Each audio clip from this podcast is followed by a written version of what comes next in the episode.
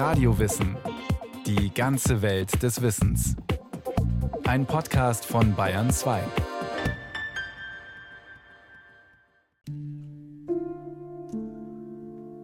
Bilder von wachen Augen in zerfurchten Gesichtern, die sich hingebungsvoll einem Urenkel zuwenden von gebückten alten Frauen, die am Dorfrand auf der Bank lachend das Leben kommentieren, das an ihnen vorüberzieht. Bilder von würdigen Greisen, die im Kreis um ein Feuer am Boden sitzen und im ruhigen Dialog die Geschicke der Gemeinschaft weben. Bilder längst vergangener Zeiten? Älteste, eine aussterbende Gattung? Überall auf der Welt haben die Ältesten eine besondere Rolle gespielt – Jetzt scheinen sie, zumindest in unserer Lebenswirklichkeit, nicht mehr wichtig zu sein. Eine Lücke, die nicht nur ältere Menschen als Verlust empfinden, ist entstanden, als gäbe es da ein Naturgesetz, das nicht einfach auszuhebeln ist, sagt der knapp 70-jährige Heiko Nitschke, Mentor für Menschen in Lebensübergängen. Wenn ich mal davon ausgehe, dass wir sozial lebende Säugetiere sind, dann glaube ich, dass wir im Inneren nur wirklich ruhig sind, wenn wir drei Generationen am Werk sehen. Großeltern, Eltern und Kinder. Wenn man sich eine dieser Generationen wegdenkt, dann ist sofort alles in Gefahr. In den modernen Lebensverhältnissen wird das Fehlen des Mitwirkens der Älteren besonders scharf empfunden. In einer Welt, die ziemlich aus dem Lot geraten ist, haben wir zwar alte, aber kaum mehr älteste. Alte, die ihren Lebensabend einsam vor dem Fernseher verbringen oder sich in der Erwartung verabschiedet haben, sich dauerhaft im Seniorenghetto auf Mallorca amüsieren zu müssen. Alte, die sich wie eine nutzlose Minderheit fühlen in einer Leistungsgesellschaft, die sich nur am schneller, besser, höher orientiert. Viele Alte. So viele, dass einige Medien seit Jahren vor der demografischen Krise warnen. Früher waren sie mit einem knappen Viertel der Bevölkerung eine fast vernachlässigbare Minderheit, heute aber sind die Alten auf dem Vormarsch, sagt die Altersforscherin und Autorin Herat Schenk. Bei uns werden demnächst zwei Drittel über 60 Jahre sein. Das sind schon mal so Verschiebungen, die gewaltig sind. Also das hundertjährig zu sein, in Zukunft wirklich etwas ist, was eine gewisse Normalität gewinnt. Ja, was war so was Exzeptionelles in der zweiten Hälfte des 20. Jahrhunderts. Die Zahl der 90-Jährigen beispielsweise hat sich verzwanzigfacht seit 1950. Je nach Art der Berechnung gibt es Prognosen, dass bei uns schon in wenigen Jahren die Menschen über 60 statistisch die Mehrheit der Gesellschaft bilden werden. Bislang hat man die demografischen Verschiebungen, die durch die Verlängerung der Lebenserwartung und die abnehmende Geburtenrate entstehen, nur als finanzielle Zeitbombe gesehen. Denn eine Minderheit der Jungen kann nicht die Mehrheit der Alten finanzieren und versorgen. Doch es ist auch sozial eine ungeheure Herausforderung, die da auf uns zukommt. Man kann die künftige Mehrheit nicht länger wie eine Minderheit behandeln und ausgrenzen. Aus der Sicht jener Kulturen, die wir gerne primitiv nennen, ist unser Umgang mit den Alten ein Ausdruck von Kulturlosigkeit. Doch wie waren die Ältesten in einer Stammesgesellschaft integriert? Wie wurde man Ältester und was für Aufgaben musste man erfüllen? Madison Story Manitonquat, Geschichtenerzähler und Ältester beim indianischen Stamm der Wampanoag an der Ostküste der USA, beruft sich trotz seines biblischen Alters von 89 Jahren immer noch bei allem, was er lehrt, auf seine Elders. Sie sind für ihn höchste Autorität und moralische Instanz, auch wenn sie in der sozialen Gemeinschaft als Handelnde kaum auffielen.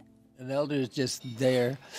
I can remember times when I was a younger man of, of ein Ältester ist einfach da. Ich erinnere mich an meine Jugend, wo ich erlebt habe, wie sich die Ältesten abends zurückzogen, um ein wichtiges Problem des Stammes zu lösen und am nächsten Morgen eine Entscheidung hatten. Ich war verblüfft, wie diese ganz gewöhnlichen Menschen, die ich zu kennen meinte, plötzlich wie die Weisen aus dem Märchenland wirkten, voller brillanter Weisheit. Älteste sind jene, die viele Erfahrungen gesammelt haben und Ratschläge geben können. Es ist eine Form der Führung. Sie schlagen Lösungen vor, die dann geprüft werden.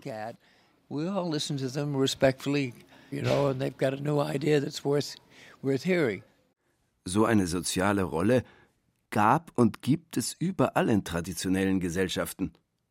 Menschen mit weißen Haaren wurde tiefste Ehrerbietung gezollt, in der Mongolei ebenso wie in Afrika, in Australien oder dem ursprünglichen Amerika. Sie wurden versorgt und dann auch mitgetragen, wenn sie so manches durcheinander brachten. Denn die Stammeskulturen hatten sie erwählt, erklärt der grönländische Schamane Angankak Libbert vom Volk der Eskimos oder Inuit was so viel heißt wie Mensch. Everyone will become old. Few will ever become elders.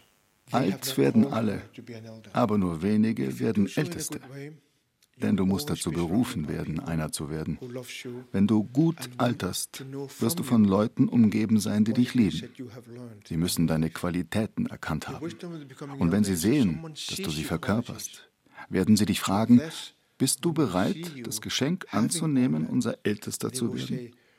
Und wenn du dieses Geschenk annimmst, bist du dafür verantwortlich, es zu sein. Ich versuche das jetzt seit 15 Jahren. Es gibt keine Gebrauchsanweisung. Aber ich bin zuversichtlich, dass ich es lerne, ein würdiger Ältester zu werden. Von einer Institution der Ältesten spricht die Ethnologie. Zwar haben in Deutschland Tagungen mit traditionellen Ältesten aus Asien, Afrika und Amerika eine Art Hochkultur. Man pilgert hin, um sich belehren zu lassen. Doch können wir von ihnen wirklich lernen, was es heute heißt, ein Ältester zu sein? Ältester in einer Welt, in der Traditionen scheinbar out sind und sich das Wissen alle paar Monate verdoppelt? Nein, meint die über 80-jährige Psychotherapeutin Irmtraut Schäfer. Es geht darum, sie neu zu entdecken. Was ist eigentlich diese Rolle? Die sicher anders aussehen wird und muss als die Rolle der Ältesten in Stammesgesellschaften. Wir haben einen völlig anderen Bewusstseinsstand und äh, sind in unserer Entwicklung woanders. Und das ist natürlich auch wieder der Reiz dieser Rolle, jetzt auszuprobieren, ja, was heißt bei uns nun Älteste sein? Da scheint es zunächst geboten, sich mit dem Bild des Alters zu beschäftigen, das wir in der modernen Welt kultiviert haben. Es ist ein gespenstisches Bild. Ab Mitte 50 gilt man auf dem Arbeitsmarkt als nicht mehr vermittelbar. Alte galten bislang als bedürftige Gruppe, um die man sich kümmern muss – Alter bedeutete schwach zu sein, passiv, abhängig, unflexibel, geizig, rigide sein, pedantisch und einsam. Kein Wunder, dass aus so einem Bild ein Jugendwahn entsteht und ein völlig paradoxes Verhältnis zum letzten Drittel des Lebens. Zwar möchte jeder möglichst alt werden, aber keiner will alt sein. Die medizinische Forschung sagt, dass wir zwar alt, aber keineswegs unbedingt hinfällig werden. Alte Menschen von heute fühlen sich meist 15 Jahre jünger, als sie biologisch sind. Die Altersforschung hat erkannt, dass jene Zeitspanne, die wir bislang pauschal als letzte Lebensphase verstanden, heute oft länger ist als die Zeit der Jugend und des Erwachsenseins zusammen. Da müssen völlig neue Lebensbaupläne gestrickt werden, sagt Hera Schenk, Autorin des Buches Der Altersangstkomplex. Also es ist die längste Lebensspanne überhaupt. Und damit kann man sogar sagen, vielleicht die interessanteste, weil die vielfältigste. Und jetzt neigen die Gerontologen dazu, das Alter zu unterteilen in drei große Phasen. Das junge Alter wird im Allgemeinen so von 60 oder 55 an bis 70, 75 gesetzt. Das mittlere Alter oder Alter im Übergang, das sagt man im Allgemeinen 70, 75 bis 80, 85. Und jenseits von 80, 85 spricht man vom hohen Alter. Und die Amerikaner haben für diese Unterteilung, für diese Stufen dann noch hübschere Unterteilungen. Die sprechen von den Go-Go's, das sind die jungen Alten, den Slow-Go's, das sind die Alten in mittleren Jahren und den No-Gos, also den Hochaltrigen.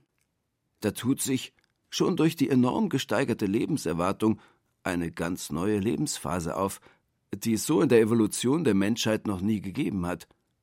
Zwar wird die Hinfälligkeit damit nicht abgeschafft, aber auf eine relativ kurze Phase im hohen Alter verkürzt. Während früher Menschen bis 70 schon als alt galten, mag man sie heute fast als reife Erwachsene wahrnehmen. Wir befinden uns also in der Situation, dass das Alter, ohne auf bewährte Modelle zurückgreifen zu können, völlig neu bewertet wird. Und neu definiert werden muss. Denn die Alten von heute sind die Pioniere für jene heute 40- bis 50-Jährigen, die vielleicht schon in zehn Jahren als Alte von morgen die Mehrheit der Gesellschaft stellen werden. Kein Wunder, dass sich überall Menschen im reifen Alter aufmachen, den schon fast verlorenen Begriff des Ältesten neu zu hinterfragen, sagt Heiko Nitschke, der schon viele Menschen durch krisenhafte Lebensübergänge begleitet hat. Ich glaube, die Herausforderung heute besteht vor allen Dingen darin, dass wir so wenig noch informiert sind, äh, was es heißt, ein Ältester zu sein, welche Funktionen, welche Aufgaben das mit sich bringt und wie das sozial ins Werk zu setzen ist.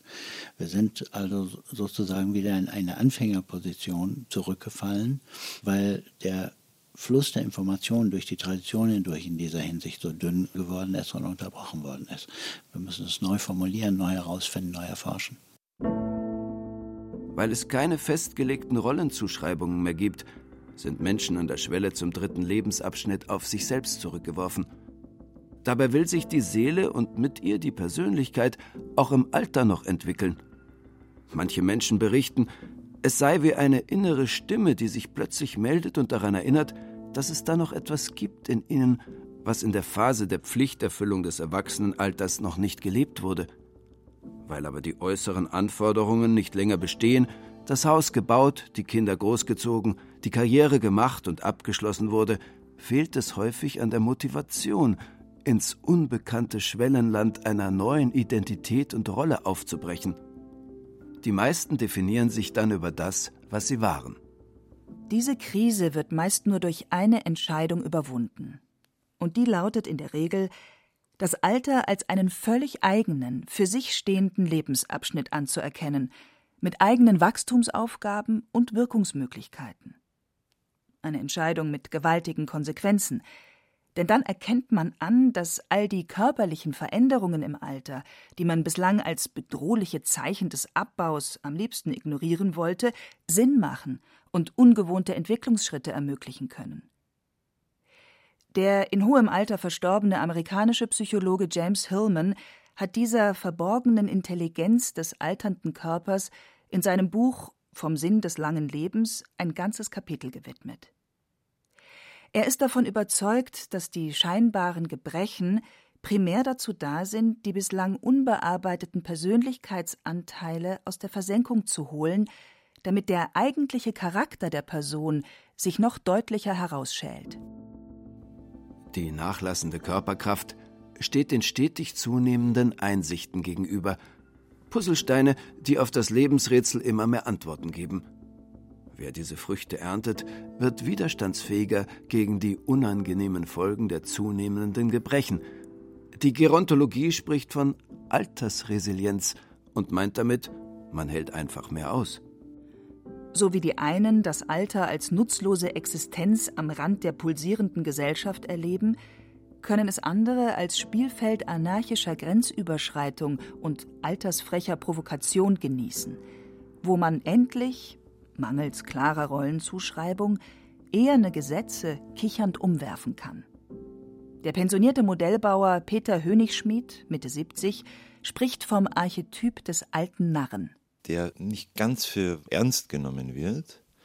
Damit ist es nicht so gefährlich für diejenigen, die ihn anhören, wenn er die Wahrheit sagt. Und der Schluss zu den Ältesten oder zu einem Alten ist der, dass er nicht mehr so ganz für voll genommen wird. Und dieses nicht für ganz voll genommen werden gibt einem so die Spitze der Kritik. Mir kommt so der Satz eigentlich jenseits von Gut und Böse. Das heißt, da ist nicht mehr so dieses Gesetz da, aber nicht von außen herkommen, sondern das ist von innen da. Nicht wenige alte Menschen empfinden diese neue Qualität der Freiheit. Sie kann darin bestehen, endlich die rigiden Beschränkungen einer moralinsauren Erziehung hinter sich zu lassen. Sie kann im Reiz der unbekannten neuen Lebensphase liegen, der man sich hingibt, ohne zu wissen, wohin sie führt. Sie kann einen Abschluss markieren gegenüber der engen Verantwortung für Job und Familie und das Sprungbrett symbolisieren für ein viel weiteres Engagement. Und wenn sie nur darin besteht, sich endlich nicht mehr um Unwesentliches kümmern zu müssen, sagte kurz vor ihrem Tod 2012 Margarete Mitscherlich, die große alte Dame der deutschen Psychotherapie. Also es ist einem nicht so furchtbar wichtig, äh, ob man Menschen gefällt, ob man anerkannt wird, ob man Zuspruch bekommt und so weiter. Man wird doch viel freier. Ich meine, man wird auch unabhängig davon, eine Frau zu sein, deren Weiblichkeit geschätzt wird, eine attraktive Frau zu sein. Das ist man nicht mehr, dass die Zeiten sind vorbei und das ist einem ziemlich wurscht. Ne? Man erkennt auch, was wirklich wichtig ist im Leben. Man sieht das stärker, genauer und weiß, dass es nicht mehr lange Jahre dauert, bis es zu Ende ist. Aber so what, kann ich nur sagen. Ich meine, nur die Art, wie man mit Tod umgeht und wissen, dass er da ist, das ist bestimmt anders. All das geht nicht ohne Abschiede. In dem zeitlosen Mythos der Odyssee wird davon erzählt, wie der einstmals gefeierte Held nach und nach alles verliert, was seine alte Identität ausmacht, bis er bettelarm und unerkannt nach der Lebensreise wieder zu Hause ankommt. Eine Metapher dafür, dass Altern auch darin besteht, dass alles weniger wird. Die Kraft, die Rollen, die Freunde. Dies anzunehmen, nennt die Altersforschung abschiedlich Leben. Aber gerade auch in diesen Abschieden liegt Wachstum verborgen. Weil jeder von ihnen ein kleiner Tod ist, bereitet man sich mit ihnen auf den großen Übergang vor, der immer weniger auszugrenzen ist und deshalb immer mehr zum Wesentlichen führt. Die Präsenz des Todes wird zum täglichen Begleiter und ungebetenen Ratgeber, sagt der Psychotherapeut Werner Sachon dieses Anerkennen, dass die Sonne untergeht, ich denke, das gilt für uns alle zu jedem Zeitpunkt im Leben. Und es kommt unausweichlich äh, in unser Blickfeld der Tod. Es muss nichts Morbides sein, den Tod vor Augen zu haben. Ganz im Gegenteil, dieser vielleicht dunkle Hintergrund vom Tod bewirkt für viele Menschen, dass das Leben noch viel heller leuchtet und viel bunter erscheint. Und das Thema führt, schon über die Frage des Danach, zu den großen religiösen Fragen. Die Altersforschung spricht von Gerotranszendenz und meint damit eine Lebensperspektive im Alter, die mit Hilfe von Meditation, Sinnsuche und Reflexion über das materielle Leben hinausgeht. Ein Weg, der dornig sein kann, aber zu mehr Ruhe und Authentizität führt. Wer all diese seelischen Herausforderungen annimmt, wächst fast von alleine über das konventionelle Bild des starren, hilfsbedürftigen, rigiden Alten hinaus. Dann verschieben sich die Werte, sie gehen vom Leisten zum Sein. Doch im Mittelpunkt dieses Wachstums ins Ältestensein steht die Selbsterkenntnis, sagt Micheline Rampe, Autorin des Buches Alter als Herausforderung. Ich glaube, dass die Natur uns das Alter schenkt, damit wir uns in gewisser Weise vervollkommnen, damit wir die werden, die wir sind, damit wir uns erkennen und begreifen und immer mehr uns gemäß werden. Und das weiterzugeben, ist, glaube ich, wirklich eine ganz kraftvolle Geschichte, die gesucht wird und die angenommen wird. Da scheint es durch, das neue Bild eines Ältesten, der aus seinem authentischen Wesen heraus Erfahrungswissen weitergeben kann. Micheline Rampe hat daraus sieben mögliche Rollen für einen zeitgenössischen Ältesten entwickelt, die alle Eigenschaften beschreiben, die uns in der Leistungsgesellschaft meist fehlen. Den Visionär, den Netzwerker, den Querdenker, den Mentoren, den Künstler, den Unterstützer und den verbindenden Kommunikator. Und es gibt andere Formen, jene, die sich vorm kitschigen Idealbild der weisen Alten gruseln und konfrontieren wollen, wie die als widerspenstige und mutige alte verstorbene Margarete Mitscherlich. Wenn schon, dann will ich provozieren, natürlich. Ich meine, zum Nachdenken und zum Überlegen, was sinnvoll und was unsinnig ist, dass man nicht ein falsches Bewusstsein entwickelt. Und das zu bekämpfen ist sicherlich ein, eine Aufgabe, die einem bis zum Tode auch äh, das Leben lebendig hält. Ne? Oder jene, die ganz im Sinne uralter Traditionen die Jüngeren durch die Umbrüche der Biografie begleiten, weil sie aus Erfahrung wissen, worum es geht, wenn man auf dem unsicheren Weg in die eigene Kraft ist, werden sie also wiederentdeckt, die Ältesten. Zigge Jung sprach vom Archetyp des Ältesten. Der Philosoph Martin Heidegger umschrieb dieses uralte Bild als den Hüter des Seins, die Institution des Ältesten mag der Vergangenheit angehören, der Archetyp aber wirkt wie ein kollektives Muster in unserer Psyche weiter, sagt Werner Sachon. Es ist im Moment so, dass die soziale Position der Älteste, dass es die nicht mehr gibt. Von so ein paar Randerscheinungen abgesehen. Wovon wir wirklich reden sollten, ist dieser Archetyp des Ältesten. Und es geht entscheidend darum, diese archetypische Struktur wiederzubeleben. Die Frage ist dann natürlich, wie komme ich in Kontakt mit diesem Archetyp? Der Punkt ist, mit dieser Struktur in Kontakt zu kommen und dann von daher für sich ganz persönlich die Qualitäten auch herauszufinden, die da drin stecken. Der Archetyp also ist zeitlos und für alle Kulturen gültig. Es gilt, ihn lebendig zu halten, egal in welchem Alter wir uns befinden. Alte brauchen Jüngere, um für sie Älteste zu werden. Junge brauchen Älteste, um zu werden, was sie sind. Deshalb liegt im vielfach beschworenen Gespenst der alternden Gesellschaft auch eine Chance. Wird die verlängerte Lebenszeit als Entwicklungsaufgabe begriffen und für persönliche Reifung genutzt, dann könnten wir zukünftig nicht nur mit alten, sondern mit vielen Ältesten rechnen. Nicht ohne Reiz, sich vorzustellen, wie eine solche weise Mehrheit dann die Welt mit verändern könnte. Damit es soweit kommen kann, sollten sich die Alten heute schon mal auf den Weg machen und vorangehen, sagt Heiko Nitschke. Ich glaube, was im Moment wichtig ist, ist, dass die Alten zusammenfinden, um sich klar zu werden, welche Rolle sie im sozialen Prozess sinnvoll spielen können, welche unterstützende Rolle und das dann vor Ort im eigenen Lebensbereich, im eigenen Lebenskreis zu praktizieren. Und wenn der Wert dessen wiederentdeckt und rehabilitiert werden kann durch diese Aktivität vor Ort, dann kann sich langfristig daraus eine Institutionalisierung ergeben. Aber ich glaube, das ist ein Prozess von vielen Jahrzehnten.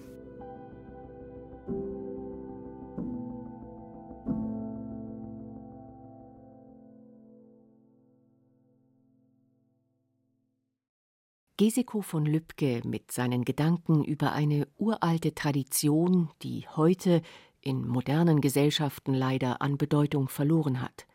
Die Funktion der Ältesten. Das war ein weiterer Radio Wissen Podcast über Menschen und Kulturen dieser Welt. Wenn Sie mehr darüber wissen wollen, zahlreiche Radio Wissen Podcasts zu diesen Themen finden Sie in der ARD Audiothek. Regie führte Eva Demmelhuber. In der Technik war Roland Böhm. Es sprachen Hemmer Michel, Burkhard Dabinus, Martin Vogt und Jerzy May.